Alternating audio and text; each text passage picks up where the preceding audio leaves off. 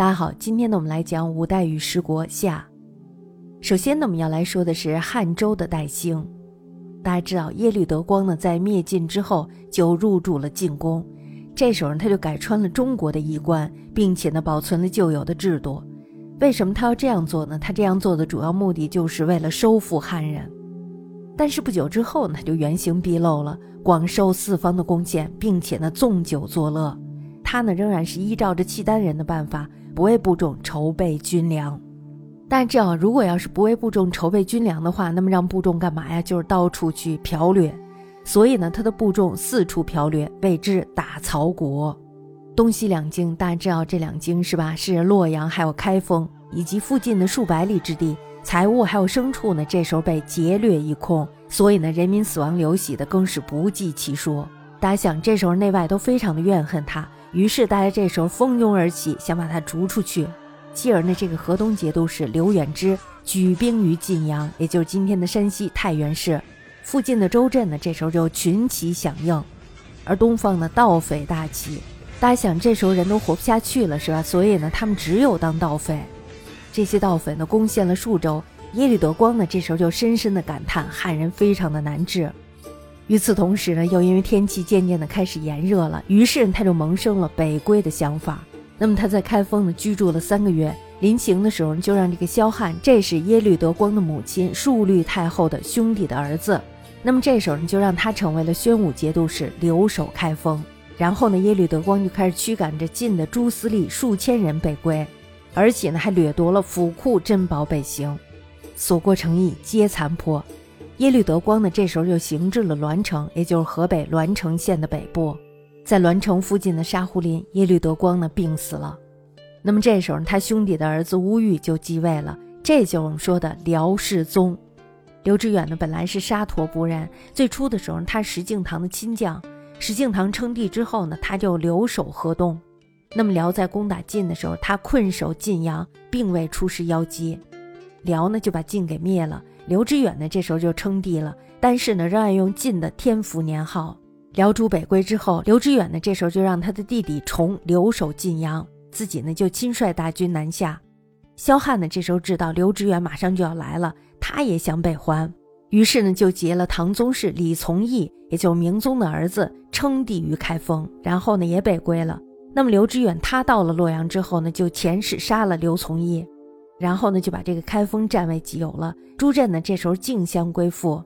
刘知远呢，于是就改国号为汉，这就是我们说的汉高祖。大家都知道，杜重威呢在邺这个地方，他在邺呢不接受刘知远，刘知远呢于是就亲征平之。中原呢这时候就大致底定。其后不久呢，刘知远死了，大臣郭威，还有就是史弘肇、杨斌，还有王章等等，这时候呢就奉了刘知远的儿子程佑继位，这就是我们说的隐帝。尹帝呢继位最初的时候，朱大臣呢都非常的尽职尽责，国家呢可以说是稍微往上走了，是吧？那么随着时间的推移，大家知道这尹帝过上了好日子，是吧？所以呢，他左右那些受他宠幸的人就开始作妖了。杨斌这些人，他们对国家寄予厚望，是吧？所以呢，就屡加才艺。大家知道杨斌他动了尹帝喜欢的人，是吧？因而呢，这时候尹帝对朱人心生恶感。于是呢，在乾佑元年，就公元九百五十年的时候。杀了史弘肇、杨斌、王章三人，并且灭了他们的族。大家看多么可怕，是吧？这时候呢，郭威在邺留守，但是他的家属却留在了京师，也惨遭杀害。郭威非常的愤怒，于是呢就决心反叛。他留他的杨子荣镇守邺，自己呢亲率大军南下。大军呢这时候就到了封丘，也就是今天的河南封丘县。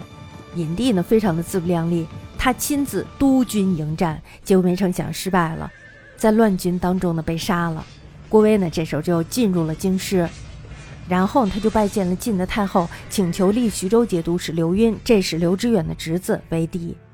大家知道这个赟在徐州是吧？那么在他还没有到达京师之前，暂由太后临朝。这时候呢，正值辽人入寇，太后呢，这时候就命令郭威率师出狱。大军呢，在行至澶州的时候，也就今天的河南濮阳市，将士们这时候就哗变了。他们拥立郭威为帝，并且呢撕裂了黄旗，冲为龙袍，然后呢回军南行。大军呢到达了开封之后，太后就下诏了，废刘赟为湘阴公，让这个郭威呢成为了监国。那么到了第二年的时候，也就公元九百五十一年初的时候，郭威称帝，改国号为周，这就是我们说的后周太祖，并且呢改元广顺。于是呢汉亡了，刘赟呢在不久之后也遇害了。大家知道这个郭威呢是邢州瑶山人，也就今天的河北龙瑶县人。他出身呢是一个募兵。这时候呢刘崇在晋阳，他听说这个郭威自立了，于是呢以河东十二州之地独立，然后呢登上了皇帝位。改国号为汉，史称北汉。为什么叫北汉呢？就是为了区别岭南的南汉。刘崇呢是依附辽人为援，以叔父之力视之。周太祖郭威呢对政治颇有改善，曾经呢剪除了前代若干的苛法，他厉行节俭，四方贡献的真实美物呢均欲罢除。但是呢当时国内尚不安定，刘赟被杀之后呢，其部将龚廷美等据守徐州。周呢，这时候就遣兵平之。泰宁节度使，他的治所呢在兖州，也就是今天的山东兖州市。这个节度使呢叫慕容延超，他也是图谋叛变。太祖呢这时候也不得已亲征平之。那么在广顺四年，也就公元九百五十四年的时候，郭威死了，他的养子荣呢这时候就继位了，这就我们说的世宗，并且呢改元显德。世宗呢他本来是姓柴的，是太祖的内侄。汉武帝在诛除杨斌诸人时。太祖的几个儿子呢，都在京师被杀了，大家看都没有给他留下后人，只有荣根随着太祖在业。太祖称帝，封他为晋王，至此呢，他继承了帝位。这个世宗呢，为人非常的英武，在位仅数年，但是呢，文治武功都非常的可观。我们可以说呢，他为宋朝奠定了统一的基础，还有就是建国的规模。